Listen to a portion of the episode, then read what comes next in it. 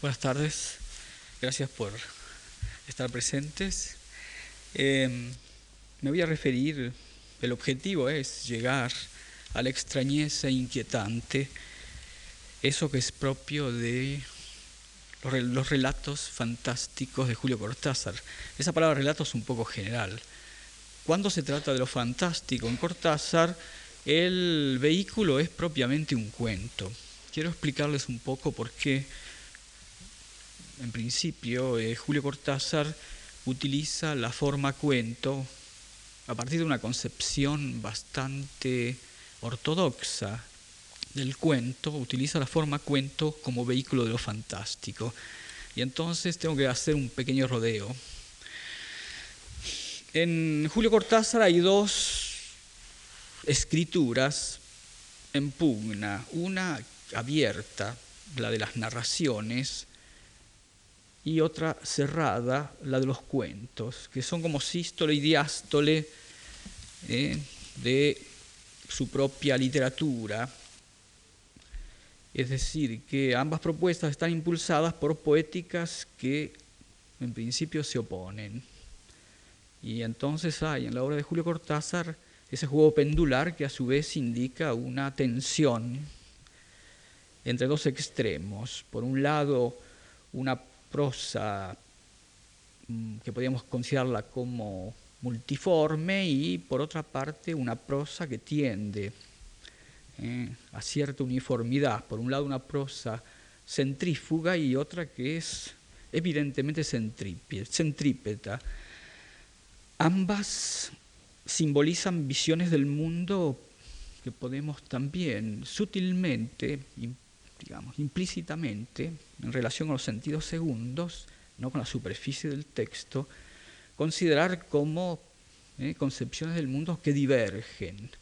Es decir, que hasta cierto punto hay entre esa prosa abierta y esa prosa cerrada eh, distinta intención también eh, cognoscitiva, en el sentido de que conllevan eh, conocimiento, conllevan gnosis en discrepancia.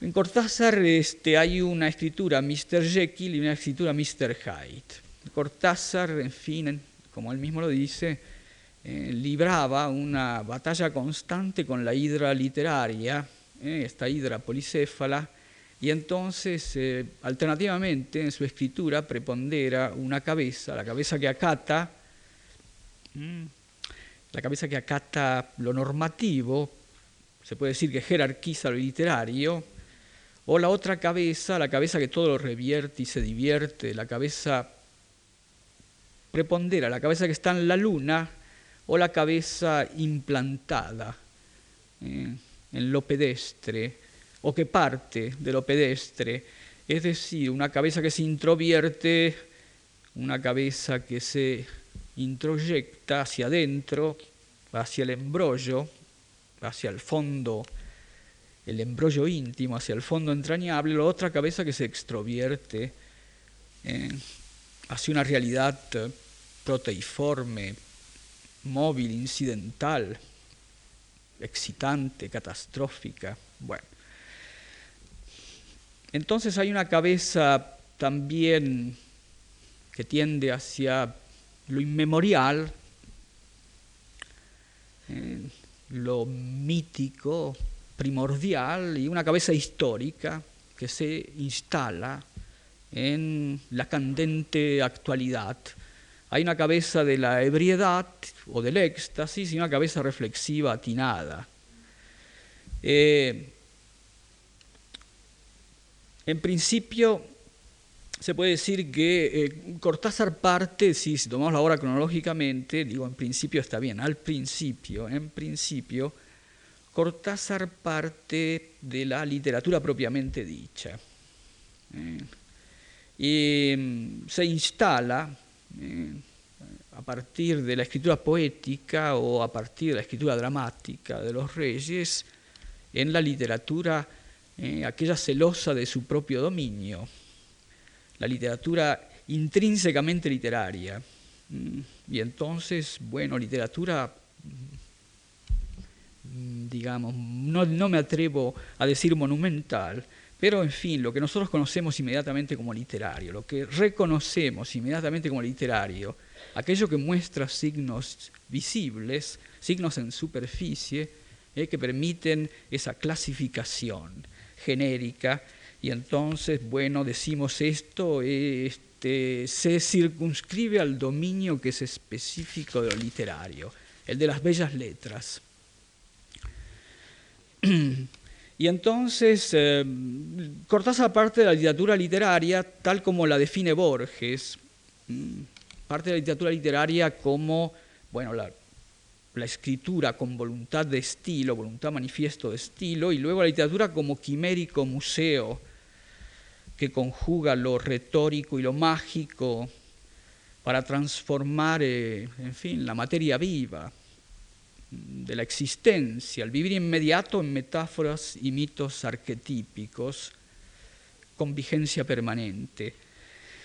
Eh, Cortázar es como Borges, también ha sido lector de la biblioteca de Babel, o es como Lezama Lima, es un bibliófago voraz. Es el lector de la biblioteca de, Alejandría, eh, es decir, eh, muestra en sus textos esa apetencia bibliofágica eh, a través de un despliegue de referencias culturales, como si eh, muchas veces sus textos se inspiraran en lo que podríamos llamar, en fin, literatura de biblioteca o de museo. Eh, con alma de coleccionista, de colector transhistórico, transgeográfico y translingüístico, retoma y prolonga una tradición fuerte en Hispanoamérica, sobre todo a partir del modernismo, la del acopio cultural, la del acopio cosmopolita, la del despliegue de referencias culturales, una estética que, en fin, ustedes la pueden calificar, si quieren, de almacén de ramos generales o de teatro de variedades. Es una estética muy ostensible sobre todo en las novelas y algunas otras prosas. Es evidente en Rayuela, donde se exhibe un cúmulo culterano de índices, en fin, no solo librescos, sino pictóricos y musicales. Y a la vez en contraste en el mismo texto con una contracultura ¿eh? y una contraescritura también, una contracultura excéntrica, una contraescritura mediática, popular. Cortázar también tiende a refugiarse en el, onirismo fantasioso, se deja fascinar por lo legendario, eh, tiene un comercio constante y especial, un comercio especial con lo esotérico, y entonces va a tratar a menudo la escritura como eh, exorcismo, talismán, es decir, como o fetiche, como vía iniciática. Mm, buscando por ella la compensación de las opresiones, coerciones y represiones de lo real externo o buscando sobrepasar mediante eh, este rito, el rito literario, sobrepasar eh, lo real inmediato, lo real manido, es decir, lo real evidente.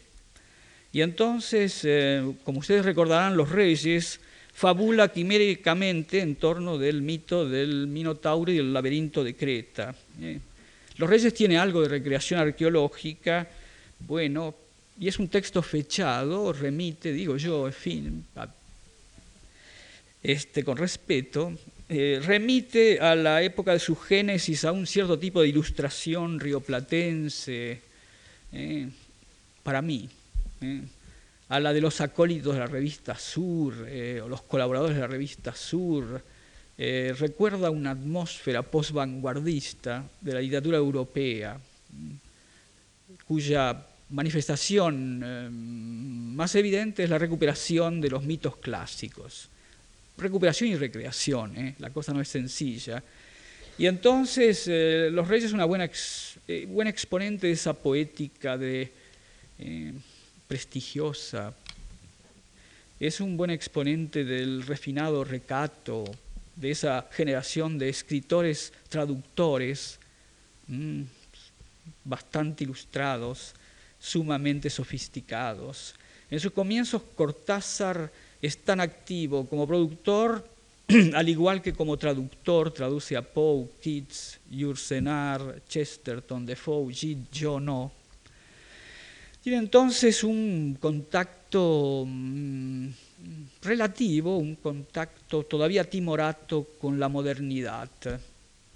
Es decir, lo conecta con la vanguardia la práctica de un surrealismo que al principio es atemperado y luego va a ser el de un, en fin, eh, surrealista que busca la aplicación integral, aplicación integral de esa estética que no solo indica o prescribe u orienta la actividad literaria, sino que también se convierte en actitud de vida, actitud perceptiva eh, frente al mundo, es decir, se consubstancia con la existencia, condiciona definitivamente la existencia.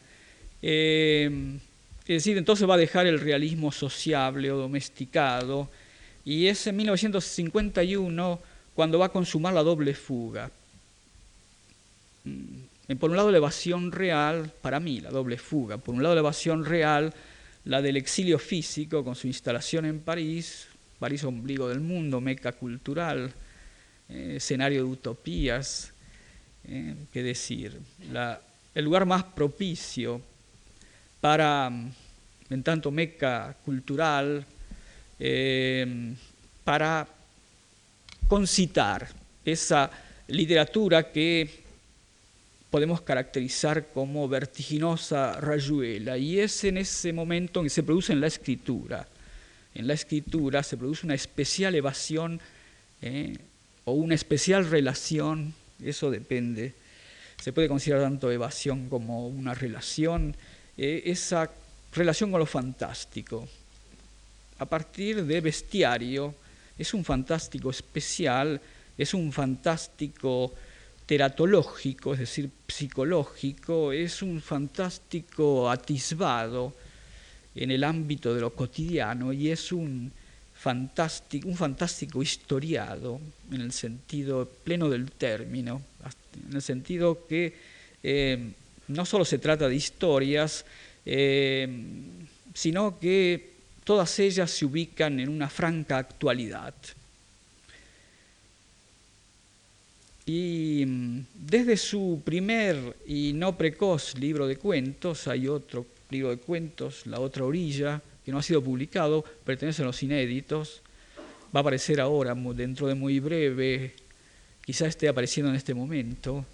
Este, se llama La otra orilla y ha ha sido incorporado a la compilación de los cuentos completos de Cortázar y la primera edición se va a hacer en francés a cargo de la editorial Gallimard. Y mm, ya ahí en Bestiario, Cortázar demuestra un dominio cabal de los mecanismos del género cuento mm, y su determinación a operar dentro de las restrictas eh, demandas que son propias del cuento. Es decir, que asume una normativa eh, intrínsecamente cuentística. Acata en el cuento lo centrípeto, el hecho de que, en fin, eh, concibe el cuento como autogénesis él mismo, porque siempre ha dicho que los cuentos le caen sobre la cabeza como peras maduras. Eh, y entonces, ah, bueno, hay una génesis mente, una génesis subliminal o una génesis eh, onírica, una onirogénesis, como ustedes deciden denominarla, eh, pero el cuento mm, en principio aparece, se conforma o se formaliza como maquinación reglamentada, centrada en un tipo especial de narratividad, y aparece como los cuentos de Cortázar, digo, eh, como estructura, eh, mecánicamente, es decir, retóricamente, aparecen como artefactos dotados de un motor que los compulsa, que los impele. ¿eh?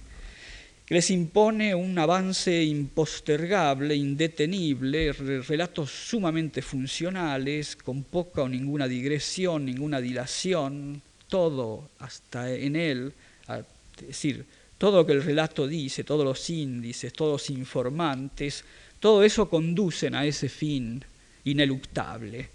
El relato está impelido, el cuento para Cortázar está impelido de una vectorialidad indetenible, Mm.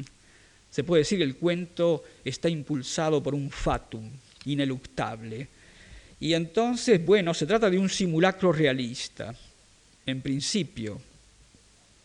El cuento aparece como una relación historiada, es decir, histórica, y mm, hay un encuadre neto que marca un microuniverso inmediatamente reconocible como familiar, ¿eh? y a este microuniverso Cortázar le infunde mediante, mm, ¿eh?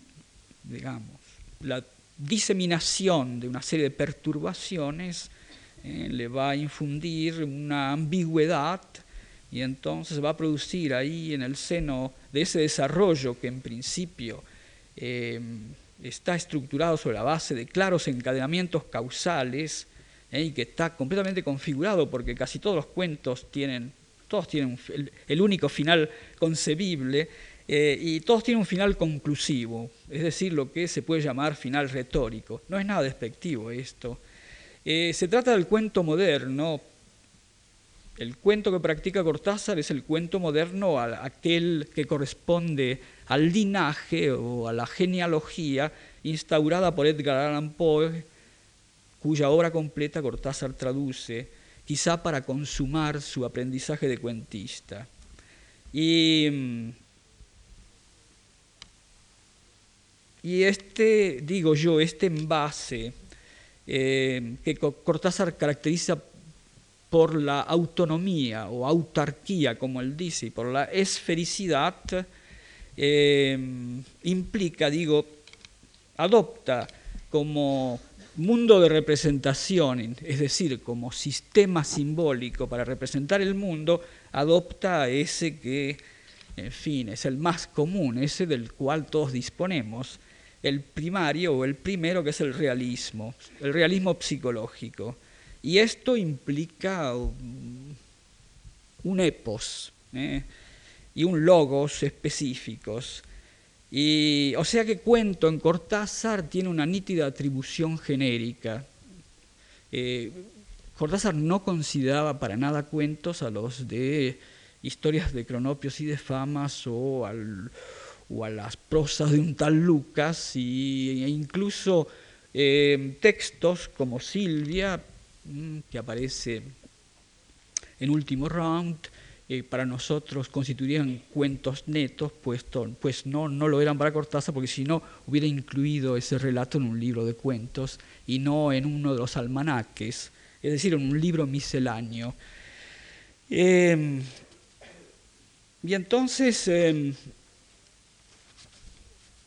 me gustaría establecer una confrontación entre el fantástico, lo fantástico, tal como aparece en Cortázar, eh, y eh, el fantástico, lo fantástico, tal como se manifiesta en Borges.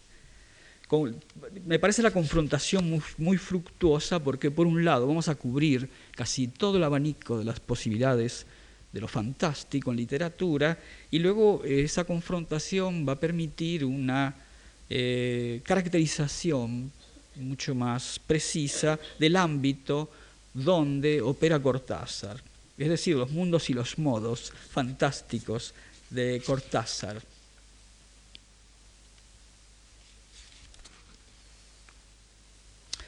La perceptiva de Cortázar con respecto al cuento está expuesta en el ensayo del cuento breve y sus alrededores, donde insiste en eso, en autonomía, y en el hecho de que el, cuento es un en sí es una especie de absoluto porque eh, contiene absolutamente toda la información que requiere para su completa comprensión y entonces a partir, dice Cortázar, de una determinada situación narrativa expuesta o representada de manera clara, va a operar un englobamiento y que es un englobamiento que, según Cortázar, le es impuesto, eh, a tal extremo que el cuento va a desprenderse casi como un universo eh, independiente.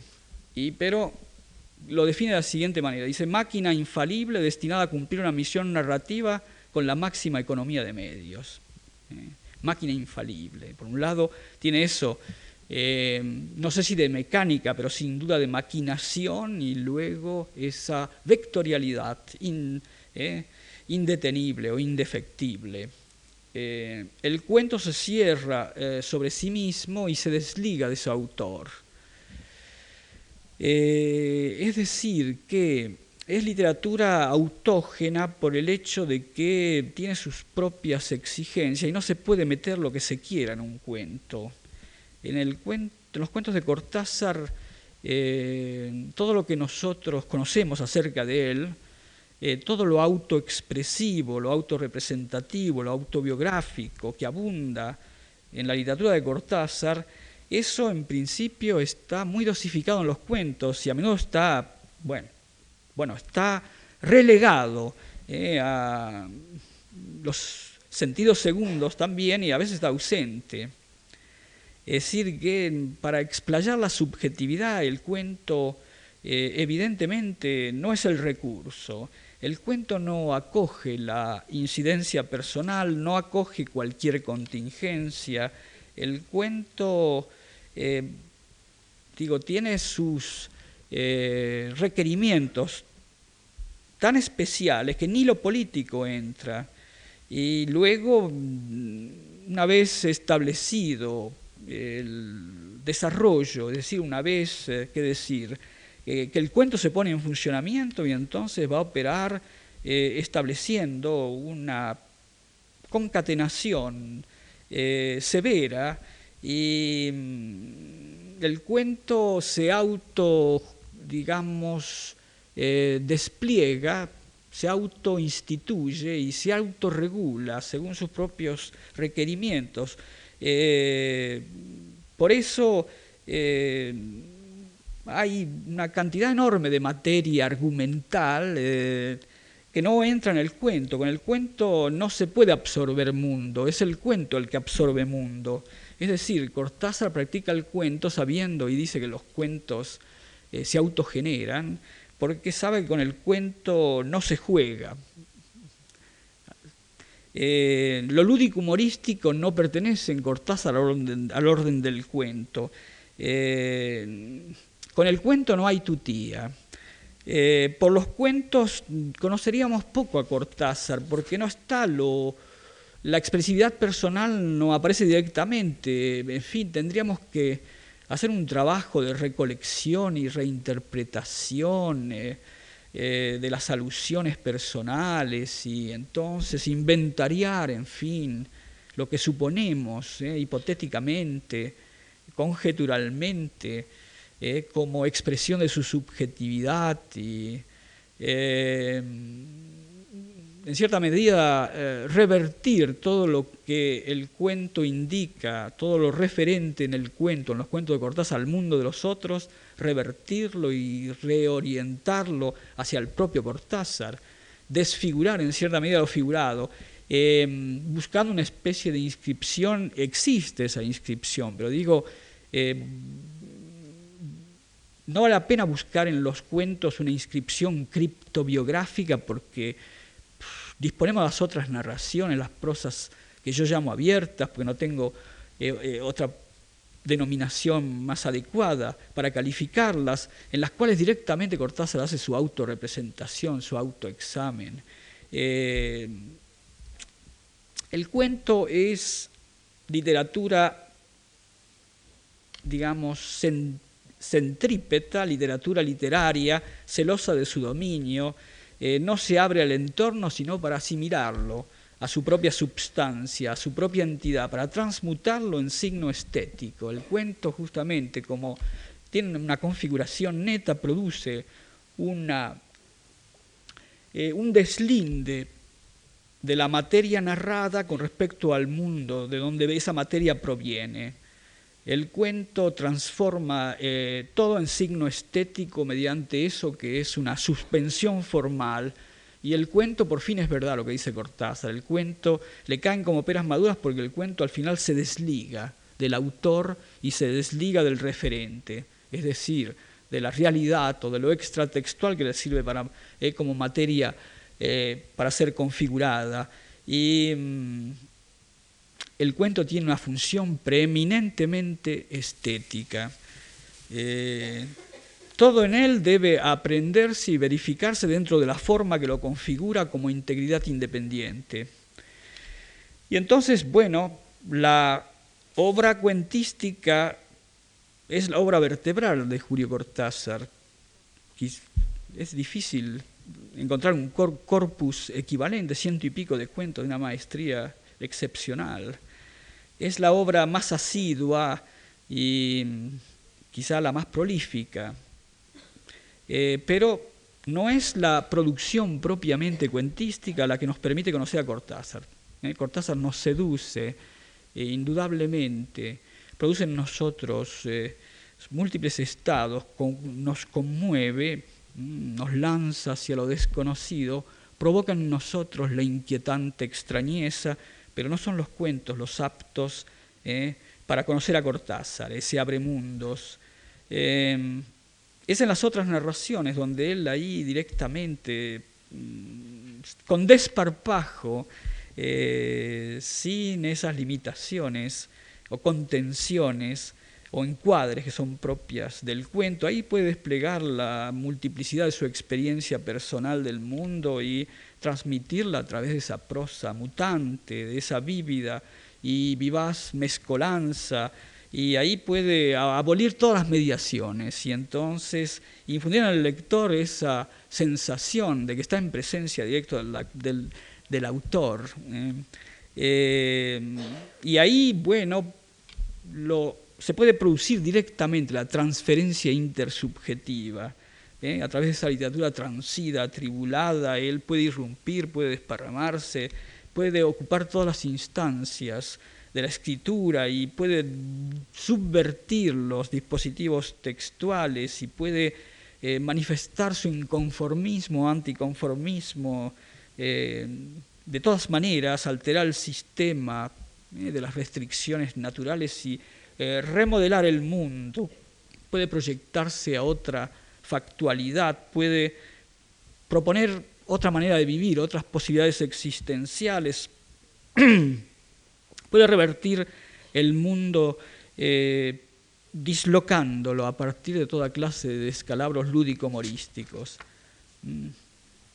Y entonces eso lo encontramos en historias de cronopios y de famas, en las novelas collage, eh, adictas a la estética de lo inacabado, discontinuo y fragmentario, esas que se basan en el montaje de elementos muy diversos, en, la anexión, incorporación eh, de componentes sumamente heteróclitos, eh, justamente, y en contraste, o se basan sobre todo en las simultaneidades contrastantes, y ahí, bueno, también se puede operar una diversificación extraordinaria y disonante y crear ese mosaico caleidoscópico que es Rayuela, o si no también podemos encontrar lo subjetivo y personal de manera inmediata eh, en esas misceláneas divertidas que son los almanaques, La Vuelta al Día en 80 Mundos y Último Round.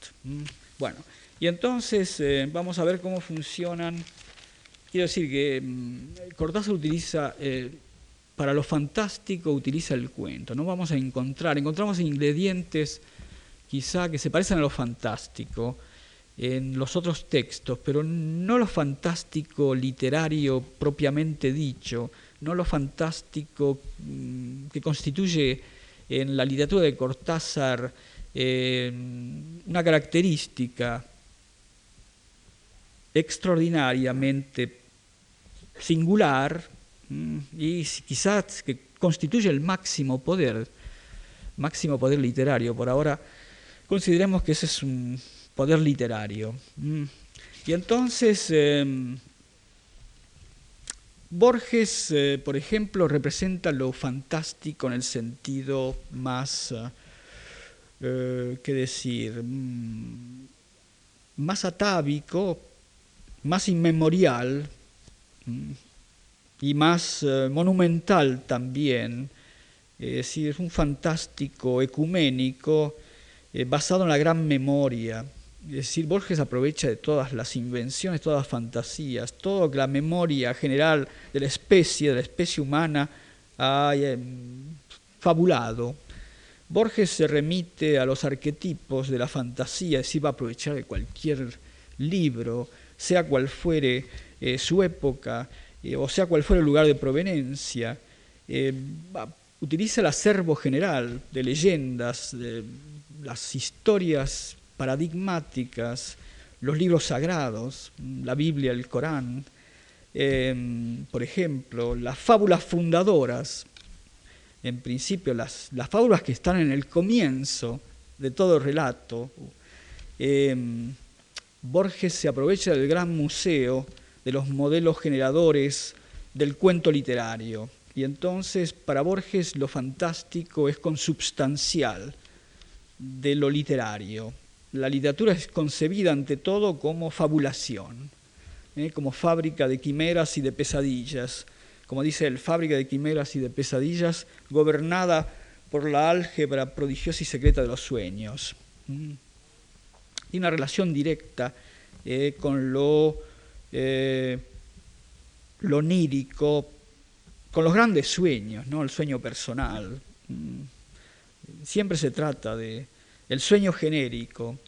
Eh, en tanto que Cortázar representa un fantástico mm, de, de otro carácter que no puedo sino en principio llamar sino psicológico.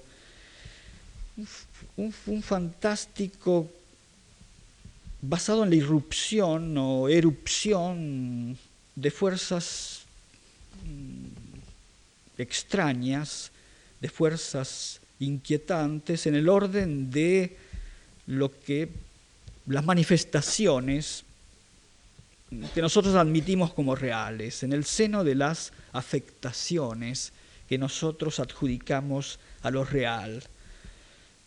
Y entonces aparecen esas manifestaciones, digo, a través de, primero, la asunción de la realidad inmediata del mundo manido, el mundo de todos, y aparecen como perturbaciones, aparecen como fisuras de lo normal o de lo natural, fisuras que permiten atisbar otras cosas, permiten atisbar dimensiones ocultas, mm, otras posibilidades, fuerzas extrañas, solo atisbar. ¿eh? permiten la vislumbre, pero de ninguna manera la, identificación. No las podemos llamar Dios, no las podemos identificar con ninguna fuerza deífica y mm, no digo permiten la vislumbre, la premonición, pero no la intelección. Mm, no solo que no permiten la intelección, no permiten la nominación. Eh, y entonces ambos dos utilizan sistemas de representación que son muy distintos. Bueno, ambos nos proyectan hacia la frontera de lo conocible, eh, fronteras también de lo factible, eh, fronteras de lo real admitido, real razonable, nos expulsan fuera de los límites de la conciencia posible, nos em, deportan eh, fuera del dominio establecido por el hombre, en el seno de un universo eh, que muy pronto se vuelve críptico, muy pronto se vuelve inescrutable, muy pronto aparece como reacio a las falibles estrategias de nuestro conocimiento. Entonces ambos dos muestran la precariedad de nuestro asentamiento mental sobre la realidad. ¿eh? Ambos van a, en cierta medida, eh, desrealizar lo real y realizar lo irreal. Pero van a operar sobre la base de sistemas de representación que son distintos y a menudo antagónicos, por el hecho de que Borges apela a las imágenes tradicionales. Mm, por ejemplo, lo deífico aparece en Borges directamente, o los mitos, los, todos los repertorios mitológicos, de antemano, que decir, la mitología eh, greco-latina, pero puede aprovecharse de todas las mitologías.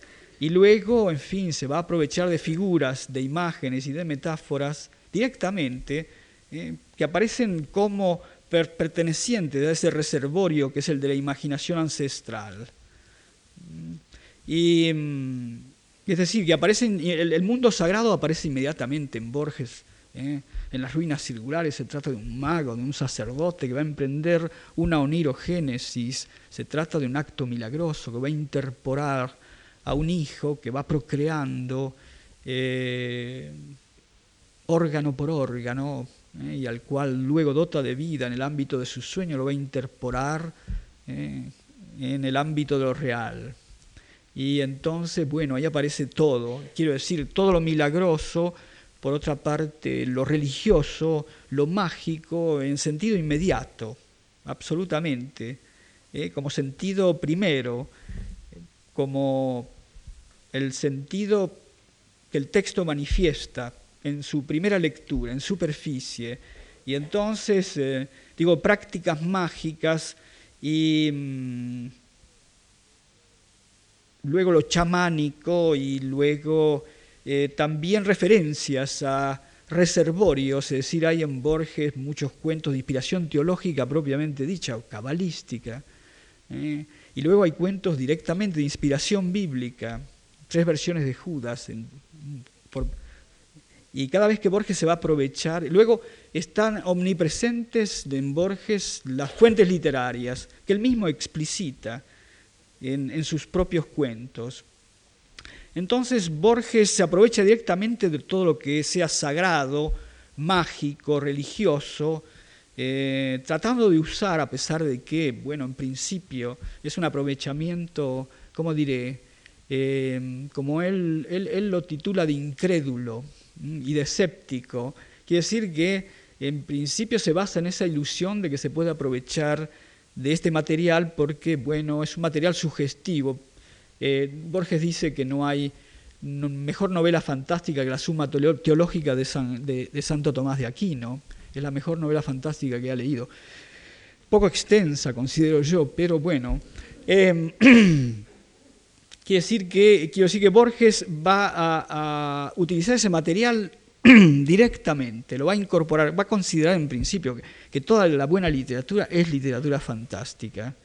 Y entonces cuando ubica una fábula en un ambiente contemporáneo, lo cual implica acatar eh, cierto tipo de procederes, y cierto tipo, y además consignar cierto tipo de datos impuestos por la asunción de ese presente, pero se va a valer de anacronismos graduales y sutiles para inficionar esa actualidad escuetamente indicada siempre con rasgos que la van, eh, por un lado, destemporalizando, la van empujando hacia algo que podríamos considerar como apartamiento mítico y va infundiéndole Borges su gestión de intemporalidad.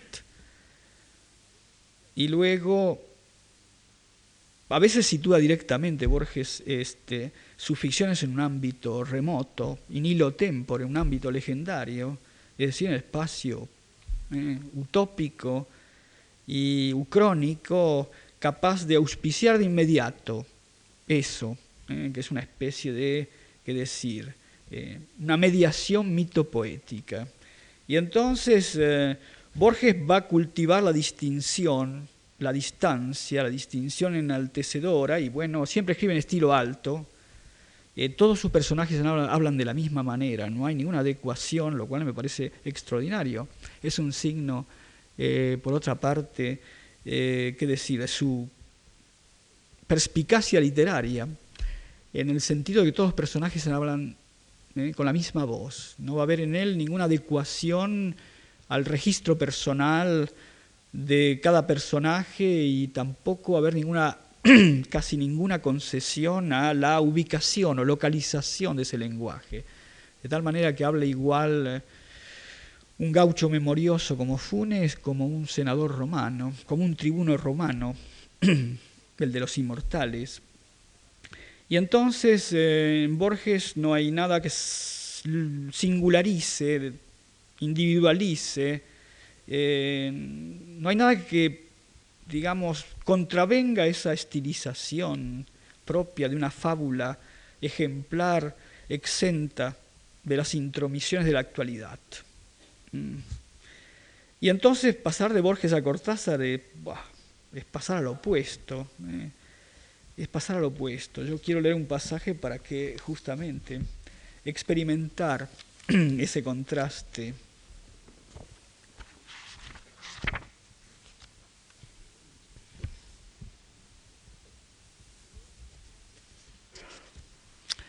Pero es la casa que me interesa, pero es de la casa que me interesa hablar. De la, enseguida ustedes van a reconocer el origen de este pasaje. Pero es de la casa que me interesa hablar, de la casa y de Irene, porque yo no tengo importancia. Me pregunto qué hubiera hecho Irene sin el tejido. Uno puede releer un libro, pero cuando un pullover está terminado, no se puede repetirlo sin escándalo. Un día encontré el cajón de abajo de la cómoda de alcanfor lleno de pañoletas blancas, verdes, lila. Estaban con naftalina, apiladas como en una mercería. No tuve valor de preguntarle a Irene qué pensaba hacer con ellas. No necesitábamos ganarnos la vida. Todos los meses llegaba la plata de los campos y el dinero aumentaba. Pero Irene solamente le entretenía el tejido. Mostraba una destreza maravillosa y a mí se me iban las horas viéndole las manos como erizos plateados, agujas yendo y viniendo, y una o dos canastillas en el suelo donde se agitaban constantemente los ovillos. Era hermoso. Esta era la época paradisíaca de casa tomada muy pronto después se va a manifestar ya la intrusión exclusivamente a través de ruidos de esos invasores eh, que van a ir desplazando los hermanos hasta ocupar la casa por entero. Pero solo los hermanos conocen la historia. Solo los hermanos, en fin, saben algo, quizá. Eh, nosotros lectores quedamos en la ignorancia. No podemos no solo, eh, no podemos nominar a esos invasores. ¿Qué decir luego? ¿Eh? reconocerlos, inteligirlos. Bueno, y entonces eh, quiere decir que mm, Cortázar parte siempre de una instalación plena en lo real inmediato, en sus cuentos siempre. Eh, luego va a haber, en fin, juegos con otros tiempos, destiempos y desespacios, como en todos los fuegos y el fuego, me refiero al cuento, pero su ubicación es coetánea y corriente. Y eso lo va a marcar, eso lo va a indicar en todos los planos, acciones, ámbitos, personajes, expresión, y luego aparecen índices múltiples de, actualidad.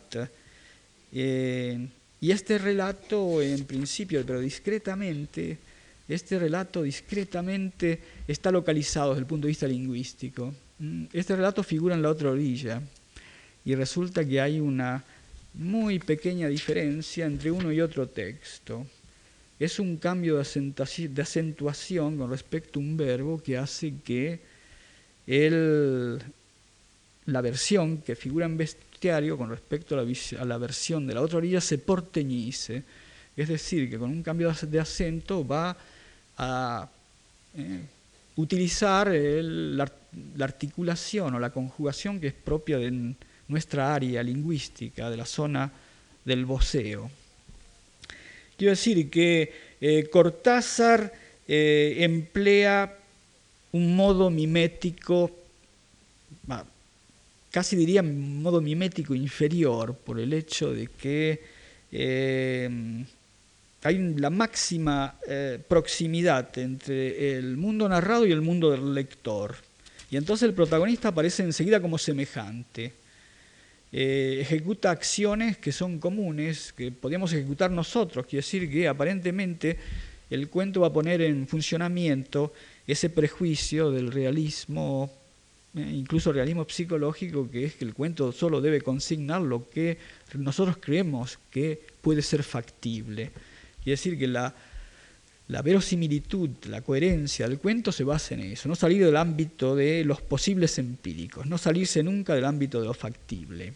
Y entonces va a ejecutar acciones comunes, aquí es muy notorio, la, la, vida es pobre, es una vida sencilla de los hermanos, es una vida absolutamente doméstica, en, casa tomada, quiere decir que ejecutan acciones comunes eh, y comunes a la experiencia.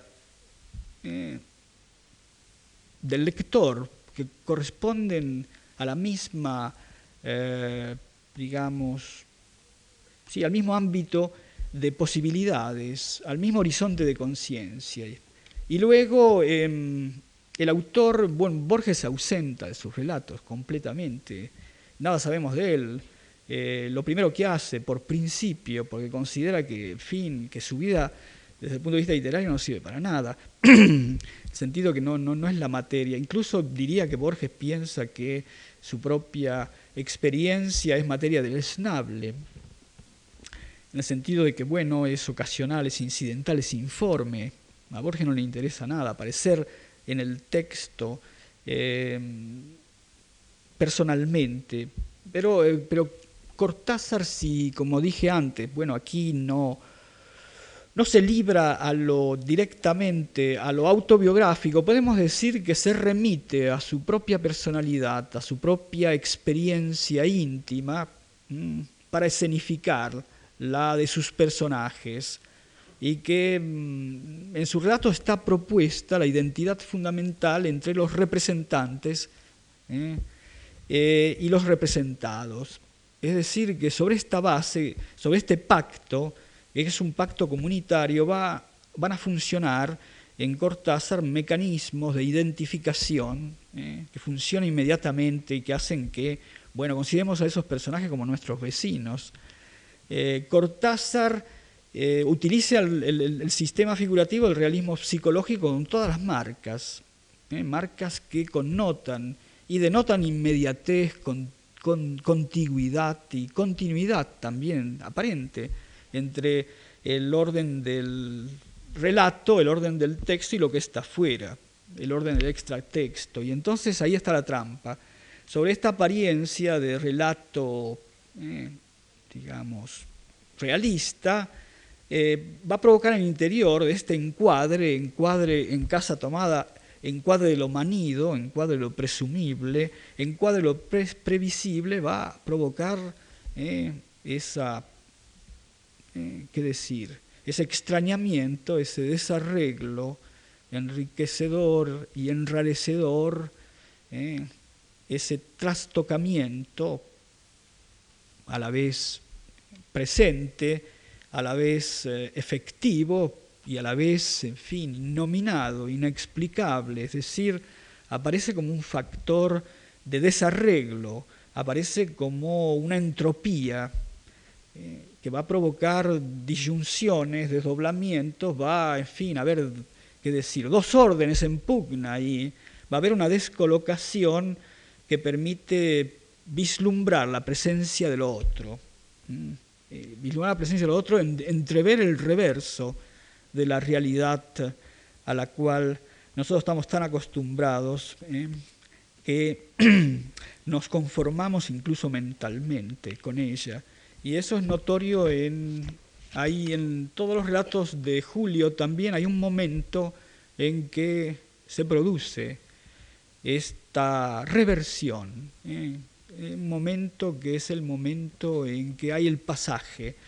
En la mayor parte, en los más magistrales de los relatos de Julio, hay un momento que se produce eso que se viene insinuando en el texto, que tiene relación, puede tener relación con desdoblamientos, puede tener relación con retrocesos eh, hacia pasados remotos, eh, o puede tener relación con fuerzas extrañas.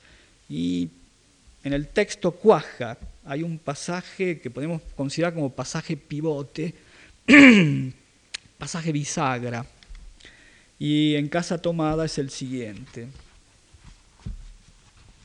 sin salir nunca de la modestia, de la sencillez, de este relato. Fui a la cocina, calenté la pavita y cuando estuve de vuelta con la bandeja del mate le dije a Irene, tuve que cerrar la puerta del pasillo, han tomado la parte del fondo. Dejó caer el tejido y me miró con sus graves ojos cansados. ¿Estás seguro? Asentí. Entonces dijo, recogiendo las agujas, tendremos que vivir en este lado. Yo cebaba el mate con mucho cuidado, pero ella tardó un rato en reanudar su labor. Me acuerdo que tejía un chaleco gris. A mí me gustaba ese chaleco. Ese es el pasaje, indudablemente. Y entonces, em, primero, Cortázar pone en funcionamiento todos los recursos de acercamiento para establecer con el lector la mayor complicidad, crea una relación de confianza eh, psicológica, confianza psicológica y como es mundo conocido, eh, hay ahí eh, que decir, una inicial seguridad semántica y mm, sobre esa base, que a veces, fin, esa base eh, opera como caracterización casi costumbrista de los personajes. Hay un empeño en personalizarlos, localizarlos, un empeño en lo típico, en el detalle, el detalle mm, que subraye lo real y luego va a basarse en algo que podemos calificar como veracidad lingüística, va a utilizar un lenguaje coloquial en general, eh, y a través de ese lenguaje coloquial podemos situar social y geográficamente a sus lectores. Y mm, luego nos va a, remitir, va a, remitirse a una intimidad también que para nosotros eh, es como familiar, porque el locutor eh, parece no diferenciarse tanto del escritor, que es el destinador eh, del cuento, y nosotros lectores, que somos sus destinatarios. Y digo, muchas veces llega casi a escribir una literatura que es costumbrista, como ocurre con este maravilloso relato, que es Las puertas del cielo, y ahí también existe ese pasaje bisagra, pasaje pivote. Y entonces quiero leerles dos pasajes para justamente eh, probar eso que estoy afirmando.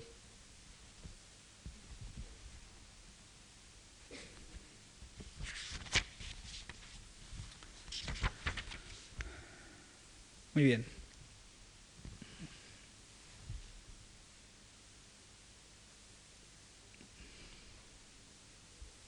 Cuando vi a las muchachas pensé en la carrera de Celina y el gesto de Maura sacarla de la milonga del griego Casidis y llevársela con él.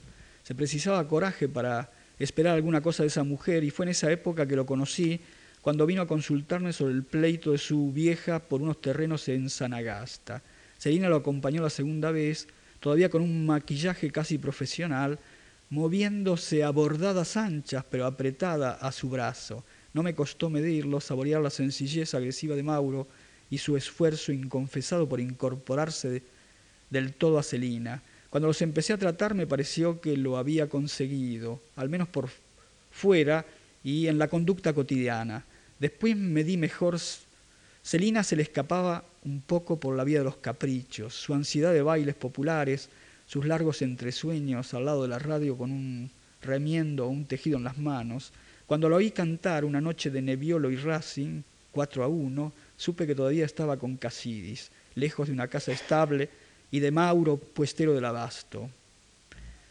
Por conocerla mejor alenté sus deseos baratos, fuimos los tres a tanto sitio de altoparlantes segadores, de pizza hirviendo y papelitos con grasa por el piso.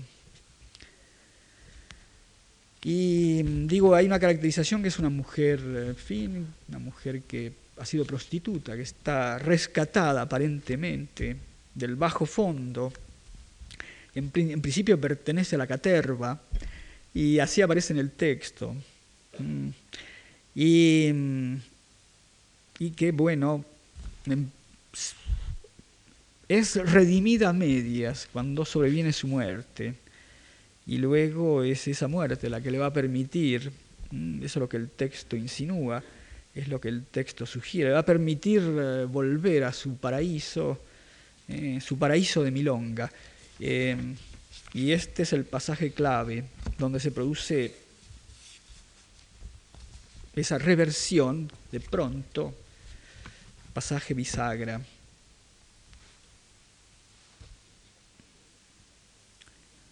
Irse con Mauro había sido un error, lo aguantó porque lo quería y él la sacaba de la mugre del Casidis, la promiscuidad de los vasitos de agua azucarada entre los primeros rodillazos y el aliento pesado de los, de los clientes contra su cara. Pero si no hubiera tenido que trabajar en las milongas, a Selena le hubiera gustado quedarse. Se le veían las caderas y en la boca, estaba armada para el tango, nacida de arriba abajo para la farra. Por eso era necesario que Mauro la llevara a los bailes. Yo la había visto transfigurarse al entrar con las primeras bocanadas de aire caliente y fuelles. A esta hora, metido sin vuelta en el Santa Fe, me di la grandeza de Serina, su coraje de pagarle a Mauro con unos años de cocina y mate dulce en el patio, había renunciado su cielo de milonga, a su caliente vocación de anís y bailes criollos. Sobre la pista parecía haber descendido un momento de inmensa felicidad. Respiré hondo como asociándome y creo haber oído que Mauro hizo lo mismo. El humo era tan espeso que las caras se borroneaban más allá del centro de la pista, de modo que la zona de las sillas para las que planchaban no se veía entre los cuerpos interpuestos y la neblina. Tanto como fuiste mío, curiosa la crepitación que le daba el parlante a la voz de Anita, otra vez los bailarines se inmovilizaban, siempre moviéndose, y Celina, que estaba a la derecha, saliéndole del humo y girando, obediente a la presión de su compañero, quedó un momento de perfil a mí, después de espaldas, el otro de perfil, y alzó la cara para oír la música. Mm. Y esa es una aparición fugaz, pero suficiente.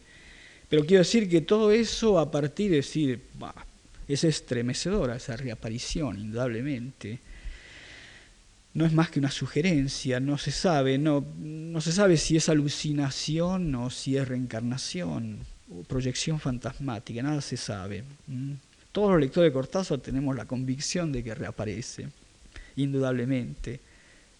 Y, y entonces está hecha sobre la base, bueno, se trata de literatura tanguera, de amantes del tango, de gente de barrio. Eh, y Cortázar va a abolir la distancia al máximo cuando representa a esos personajes, se va a poner en el pellejo mismo, se convierte en lo que era un este, admirador incondicional de Carlos Gardel.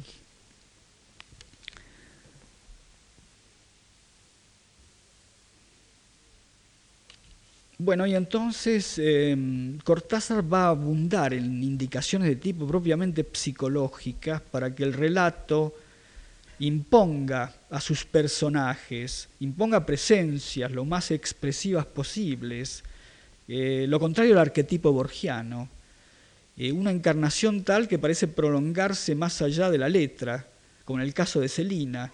Eh, digo, prolongarse más allá de la letra es cuando un personaje tiene ese poder, de encarnación que parece prolongarse eh, fuera del texto, de tal manera que nosotros podíamos prever qué haría tal personaje en otras circunstancias que las que el, relato consigna. En principio podemos más o menos todos nosotros presuponer conductas, por ejemplo, de Oliveira, frente a circunstancias que no son las narradas por Rayuela. Eh,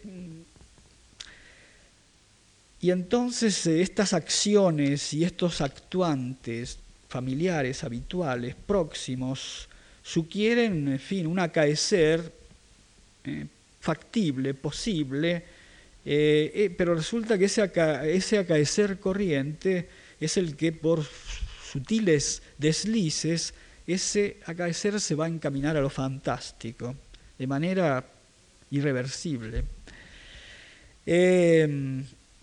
Borges, en cambio, no persigue ninguna finalidad de naturalizar el relato, es decir, va a evitar al máximo la eh, confusión entre literatura y realidad. Borges denigra toda confusión entre literatura y, realidad. Primero, para Borges, lenguaje y mundo eh, eh, no son intercambiables. Para Borges, el mundo es, ajeno a la letra. Con, la literatura no se puede decir el mundo. No vale la pena proponerse decir el mundo, porque el mundo va a escapar siempre. El mundo es inefable. Ese desatino es definitivamente mm, informulable e ininteligible. Y entonces eh, lo único que se puede hacer, según Borges, es urdir esas imágenes que no pretenden tener alcance real. Es decir, no se propone eh, franquear el foso entre la palabra eh, y los objetos o franquear el pozo que separa las palabras de los cuerpos. Mm, en tanto que para Borges tampoco la historia existe no es historicista, la historia no está prescripta, eh, la historia es un efecto de lectura.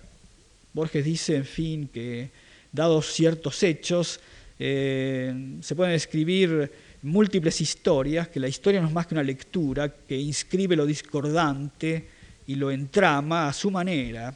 Es decir, que toda historia es presunta. Eh, toda historia es figurada y entonces tampoco vale la pena proponerse escribir historias verídicas. No queda otro consuelo que fabular ficciones que se saben tales, cuentos fantásticos que no se pretenden para nada como correlatos de la realidad. Y mm, en tanto que Cortázar va a accionar de manera completamente distinta. Eh, primero que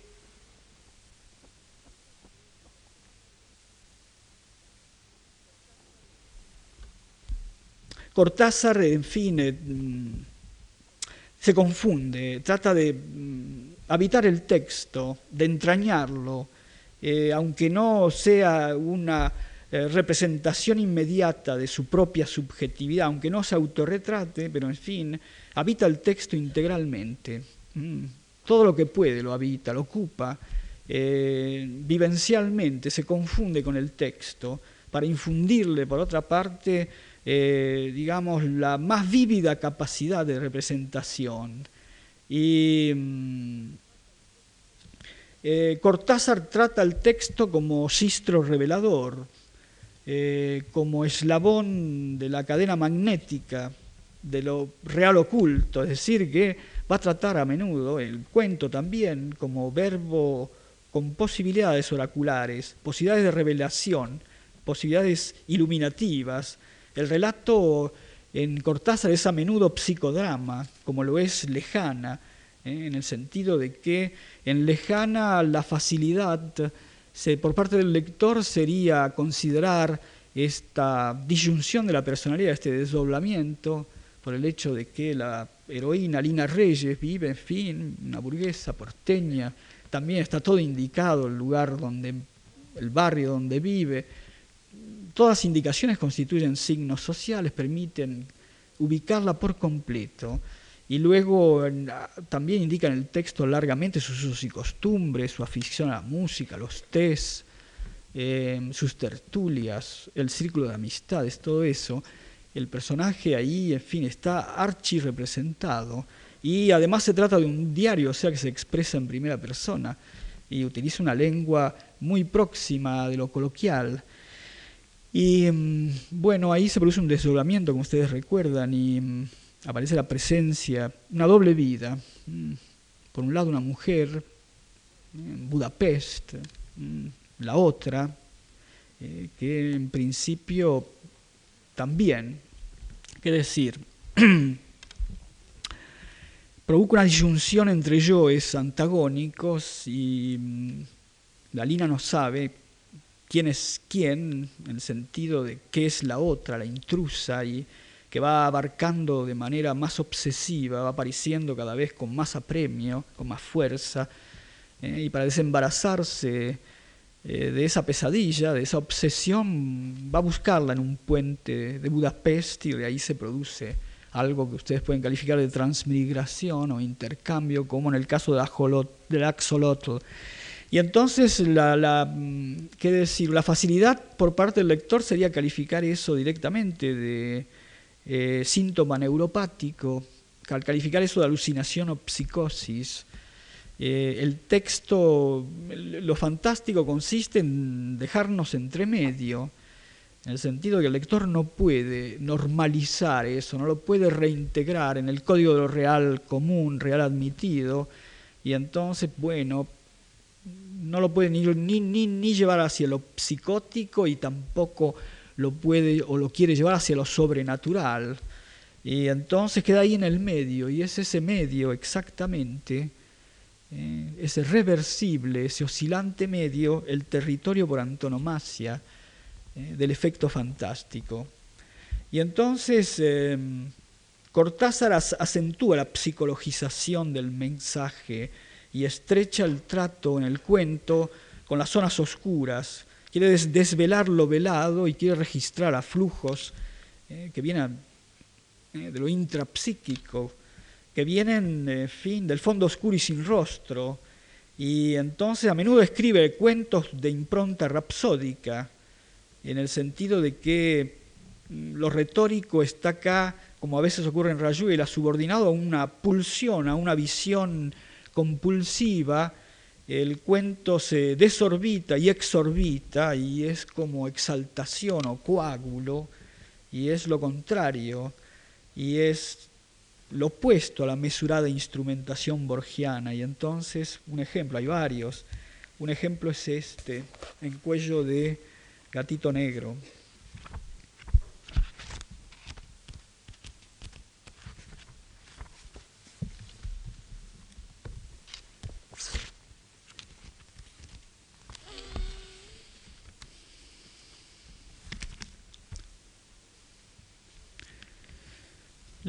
Empezó a golpear la puerta mientras escuchaba las voces en el departamento de enfrente, la carrera de la vieja que bajaba llamando a Madame Roger, el inmueble que se despertaba en los pisos de abajo, preguntas y rumores, un momento de espera desnudo y lleno de sangre, un loco furioso, Madame Roger, abrime, Dina, abrime, no importa que siempre haya sido así, pero abrime, éramos otra cosa.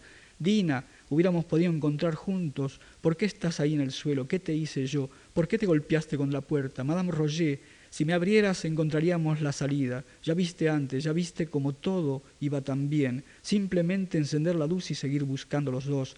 Pero no querés abrirme, estás llorando, maullando, como un gato lastimado. Te oigo, te oigo y oigo a Madame Roger, a la poesía y usted, hijo de mil putas. ¿Por qué me espías de esa puerta? Abrime, Dina. Todavía podemos encontrar la vela. Nos lavaremos. Tengo frío, Dina. Ahí vienen, con una frazada, es típico a un hombre desnudo se lo envuelve en una frazada. Tendré que decirles que estás ahí tirada, que traigan otra frazada, que echen la puerta abajo, que te limpien la cara, que te cuiden y te protejan, porque yo ya no estaré ahí. Nos separarán enseguida, verás. Nos bajarán separados y nos llevarán lejos uno de otro. ¿Qué mano buscarás, Dina? ¿Qué cara arañarás ahora mientras te lleven entre todos? Y Madame Roger. Bueno. Y entonces em, Cortázar se sirve del registro psicológico en tanto de que Borges, eh, tanto que Borges eh, no utiliza lo psicológico, rara vez. Eh, el registro de Borges es paleo psicológico, pertenece a una era anterior a lo psicológico, porque justamente aprovecha directamente de lo fabuloso, lo prodigioso, lo sobrenatural. Por eso eh, eso le permite apropiarse del caudal de la literatura sagrada y de todo el inmenso atesoramiento bibliográfico de inspiración directamente mítica y directamente mística. ¿eh? Borges puede desviar el rico repertorio de la teología, de la metafísica, ¿eh? del orden trascendental hacia la esfera de lo estético y para componer sus laberintos, laberintos espaciales, temporales, progresivos, regresivos, circulares, mentales, que son un pálido remedio de los naturales. ¿eh? Bueno, y mm, en Cortázar em, la codificación de lo real es el mejor mediador de lo fantástico. La mímesis realista, estos personajes eh, presentados como el más próximo de los prójimos, estas acciones encuadradas dentro del marco empírico y del alcance mental que son los nuestros, marco y alcance contemporáneos, oculta, eh, merced a un camuflaje de las convenciones naturalizadoras o normalizadoras, eh, oculta su índole de artilugio. Eh, y Cortázar va a aprovechar de todos los recursos modernos, recursos literarios, recursos retóricos. Eh, ¿Qué decir? Eh, por un lado el collage, las mezclas simultáneas, la mixtura disonante. En, algunos de sus cuentos aparecen visiones desde distintos puntos de vista, es decir, visiones plurifocales, eh, multiplicación de relatores, eh, confusión entre tiempo externo, tiempo interno, flujo pluripersonal de la conciencia.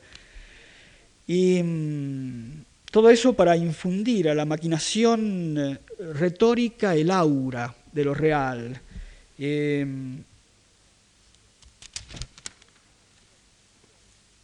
y esta actualización naturalista de lo fantástico, infiltrada en la estética de lo real directo, obliga a Cortázar a disimular todo lo que no sea funcional en el relato, es decir, no se puede tener.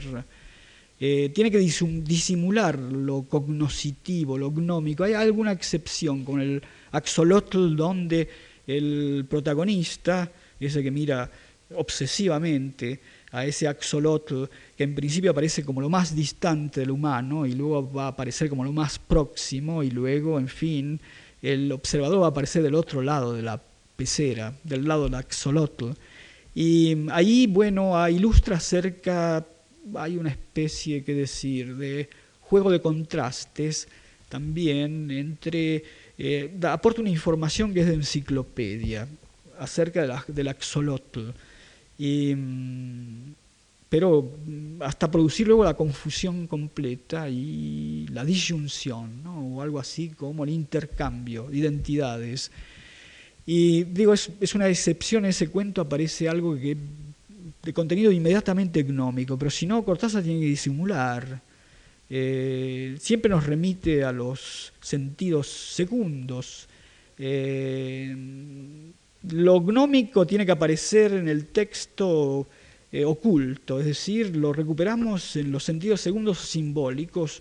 Em, los cuentos de Cortázar aparecen como antropofanía, es una palabra que él usaba refiriéndose a, a, a Rayuela, revelación de, lo humano. Pero esta antropofanía en Cortázar, en los cuentos, está presidida por una antropología que nunca puede explicitarse. ¿eh? Eh, es decir, todo lo teorético que aparece en Borges, lo, gnómico que aparece en la superficie del relato, Borges se detiene y entonces comenta, y entonces hace múltiples hipótesis, ofrece cinco finales, es decir, en Borges aparecen los finales conjeturales, todo eso está ausente en Cortázar.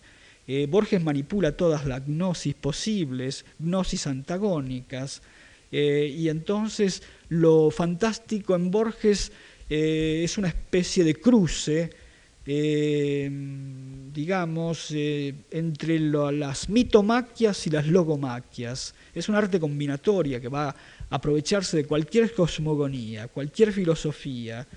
todas pueden ser utilizadas y todas pueden ser mm, mezcladas. Cortázar no puede explicitar lo gnómico que está implícito en el texto, evidentemente. Em, Cortázar, por otra parte, es un hombre que está en el presente. En esos cuentos, esos cuentos pueden tener carácter de regresión atávica. Esos cuentos pueden también sugerir lo que se dice explícitamente en Rayuela. En Rayuela el texto se detiene para decir que el hombre debe regresar al peso al perro, más allá, ab ovo, y que eh, es más importante el ladrido del perro que una tesis sobre el gerundio en Tirso de Molina. Eh, eso lo dice, lo explica absolutamente, eh, explica todo en Rayuela. Rayuela se autoexplica, se autoexplica desde el punto de vista filosófico y desde el punto de vista retórico, explica cuáles son sus manipulaciones, cuáles son sus objetivos estéticos. Acá en el cuento no puede aparecer nada de eso. Quiero decir, por otra parte, Cortázar se instala con el cuento en el mundo moderno, eh, en el sentido de que siempre parte de la actualidad y mantiene una relación activa, en principio, con la actualidad como la mantenía él, con la actualidad en todos los órdenes. Eh, y mm, Cortázar, eh, el fantástico de Cortázar es un fantástico que corresponde a nuestra época.